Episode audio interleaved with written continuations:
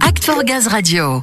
Le panorama annuel du BioGNV a été publié. Il présente, vous le savez sans doute, un état des lieux de la progression de ce carburant vert en France. Et le bilan est positif. Le BioGNV est perçu comme un carburant d'avenir pour une mobilité durable et décarbonée. Et il poursuit son avancée. Hein. Il est de plus en plus adopté par les collectivités, notamment les transporteurs et la grande distribution.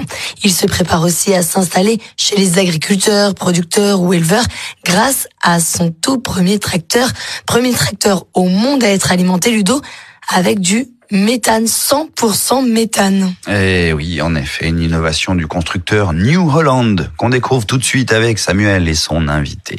Et cet invité, je vais lui laisser le soin de se présenter. Bonjour Nicolas Morel. Bonjour, je suis responsable produit France pour la marque de matériel New Holland et donc je m'occupe de la promotion des gammes de tracteurs de forte puissance dont le premier tracteur fonctionnement en carburant alternatif donc le T6 Methane Power qui marche au GNC donc le gaz naturel comprimé. Alors ce tracteur méthane, c'est le tout premier et c'est une surprise déjà que personne n'y ait pensé plus tôt comme il concerne le monde agricole qui est très impliqué dans la méthanisation, ça semblait une évidence mais vous arrivez là et vous êtes les premiers sur ce segment. Effectivement, alors c'est une réflexion de longue date. Trouver des alternatives au carburant diesel, c'est quelque chose sur lequel on travaille depuis un certain nombre d'années. Et donc on a basculé vers le GNV en s'appuyant sur l'expérience d'Iveco dans le domaine du camion et du bus, pour lesquels le GNV avait été demandé pour limiter la pollution en milieu urbain.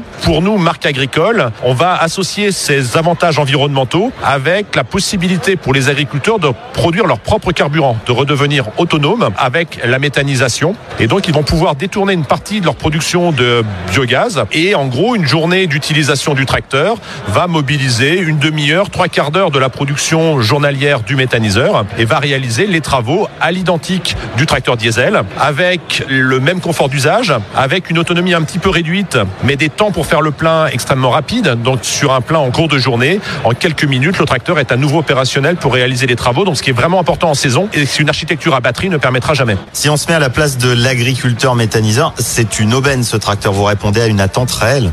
Il y a effectivement un effet d'aubaine pour les agriculteurs méthaniseurs, mais également pour des agriculteurs qui souhaiteraient valoriser des productions alimentaires certifiées bas carbone. Et donc on voit des tendances aussi à réduire, par exemple, l'utilisation des produits phytosanitaires, donc remplacer de la chimie par des heures de tracteur pour faire du binage. Et donc c'est un moyen aussi de valoriser un bilan carbone sur des productions. C'est également un tracteur qui peut être utilisé par des collectivités. Et c'est le gabarit de tracteur qui fait l'entretien des bords de route, notamment pendant la saison. Et donc il va permettre aux collectivités également d'améliorer leur empreinte carbone tout au long de l'année. Un tracteur, c'est un coût, un gros investissement pour une exploitation. En version méthane, il sera vite rentabilisé plus vite qu'en version diesel.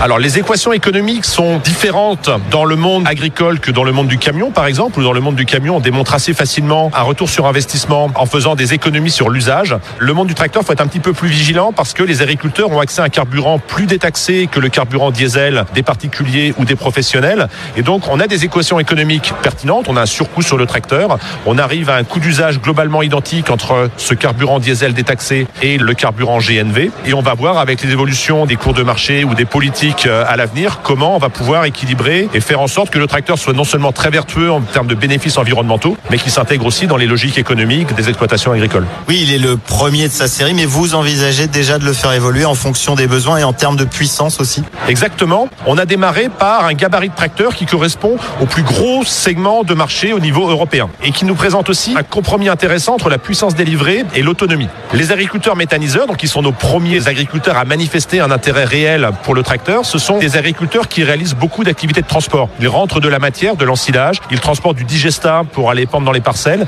et ils recherchent des tracteurs un petit peu plus largement dimensionnés pour transporter plus efficacement ces gros flux de matière. Et donc maintenant que le moteur du T6 a été développé, c'est un moteur que l'on retrouve également sur des tracteurs plus gros chez New Holland et donc rien ne nous empêche à l'avenir d'imaginer faire évoluer la gamme et offrir des gabarits différents. Oui, d'autant que vous l'avez cité rapidement en début d'interview, mais vous vous appuyez aussi sur l'expérience d'Iveco en matière de mobilité gaz. Exactement, on la connaît bien en termes de développement, en termes industriels. On connaît l'expérience aussi du réseau Iveco en termes d'entretien et de services. Et donc, on va également, du cette capacité à apporter un service réactif à nos agriculteurs avec une proximité à laquelle ils sont habitués. Donc en gros, en une heure de tracteur, il y a un technicien capable d'intervenir sur sa machine. Quand on est dans le camion, on est plutôt sur une concession par département. Et donc ça fait partie de nos défis, c'est d'amener cette qualité de service à laquelle nos clients sont habitués depuis des générations sur nos matériels classiques diesel et de la déployer sur la technologie gaz et de donner accès à cette technologie de manière extrêmement locale. Bon bah c'est parti. Merci beaucoup Nicolas Morel de nous avoir présenté ce T6 Methane Power, le tout premier tracteur biométhane. Merci de votre intérêt et puis euh, rendez-vous sur les événements que nous organisons pour marquer l'arrivée de ces tracteurs dans les exploitations qui se feront en lien notamment avec les acteurs locaux de GRDF. Merci messieurs. Les exploitations agricoles produisant du gaz vert auront maintenant la possibilité d'être autonomes en carburant. Excellente nouvelle. Notez hein, qu'on reviendra demain sur l'évolution constante de l'usage du bio-GNV et sa place dans le mix énergétique avec un sujet consacré au panorama de ce bio-GNV justement.